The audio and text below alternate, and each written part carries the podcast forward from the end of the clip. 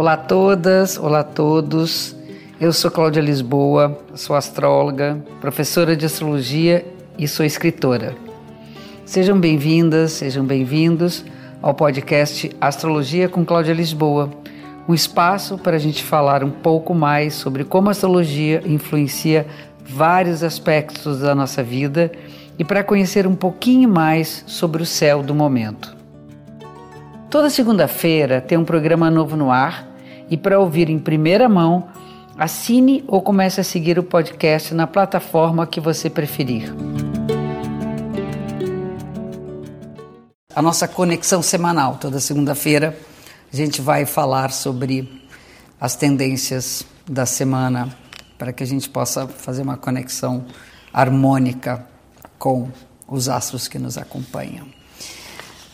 Feliz Ano Novo a quem é de escorpião, que faz aniversário nessa semana. Um ótimo ano para vocês. Né? Agora começa um novo ciclo para quem está aniversariando nessa semana. Vamos lá, começando com a fase da Lua, que é uma Lua crescente, e durante o período da Lua crescente nós estamos uh, conectados com a força do desenvolvimento dos nossos projetos, nossos desejos, nossas relações, enfim. E como essa lua crescente acontece com o Sol no Escorpião, que é um signo muito ligado às emoções profundas, e Aquário, um signo que coloca a mente lá na estratosfera do céu, eu acho que o que a gente vai alimentar é essa conexão que a gente tem que fazer entre aquilo que é denso e profundo na gente, mergulhar com tudo que a gente pode, sabendo que é importante também voar e ser leve. Voltar-se para as grandes transformações internas, saber que a gente pode mudar, saber que a gente muda o olhar. E ao mesmo tempo nós precisamos aprender com os outros, não querendo modificá-los, aceitando os outros como eles são essa é a grande mudança que a gente pode fazer, que eu chamo de mudança de olhar. Então é nessa lua crescente, com o sol no signo de escorpião, que é um signo de água, com lua no signo de aquário, que é um signo de ar, é unir emoção com mente, é mergulhar nas profundezas e viajar na estratosfera, dando um novo sentido para a nossa vida. Período de grandes revoluções.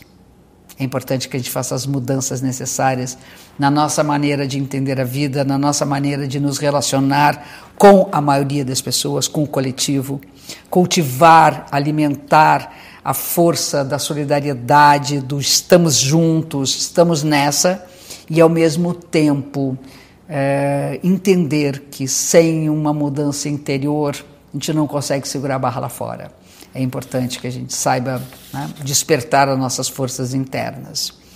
E, num contraponto, no dia 27 de outubro, nós temos a Vênus e o Mercúrio, os dois entrando no signo de Libra em balança.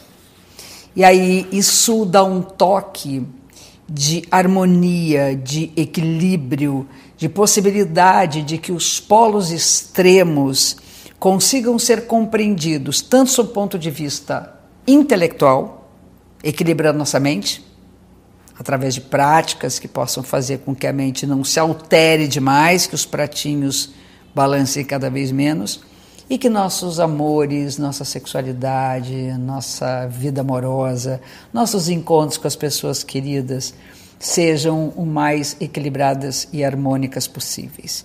Isso vem, o céu vem falando isso já há um bom tempo, é sinal de que a gente está precisando de mais. Quando se repete muito, é porque o toque é mais profundo. É uma semana mais quieta, mais quieta. Nós temos só conexões importantes no final da semana e são conexões de desafios o desafio de renovação, eu falei isso no início, que é importante a gente saber lidar com a inovação das coisas, não ficar para trás, não ficar agarrado às velhas ideias, às coisas que já não têm mais força e que a gente se renove, que traga nova vida às nossas tarefas, trabalho, relações, principalmente nos nossos relacionamentos, que é o que está batendo mais agora mais do que trabalho, mais do que até a própria espiritualidade, o importante das mudanças dessa semana, desse período, é que a gente consiga nos uh, modificar perante e através das e pelas relações. No final também tem um aspecto tenso entre Mercúrio e Saturno. É muito, muito, mas muito mesmo importante que a gente se responsabilize por aquilo que a gente fala. É interessante porque a semana fala menos é mais.